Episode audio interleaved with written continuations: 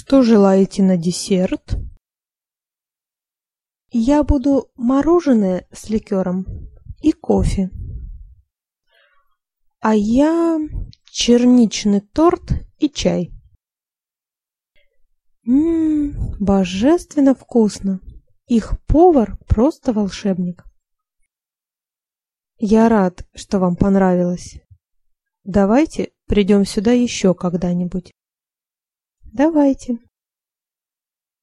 Нина, вы не против, если мы перейдем на ты? Давайте попробуем. Давай попробуем. Хорошо, давай. Официант, принесите нам, пожалуйста, счет. Николай, я зайду в дамскую комнату. Хорошо, я подожду тебя у выхода. Возьми мою шубу, пожалуйста. Официант, получите по счету. А это вам чаевые. Спасибо. Сколько он тебе дал на чай? Пятьсот рублей. Щедро, господин.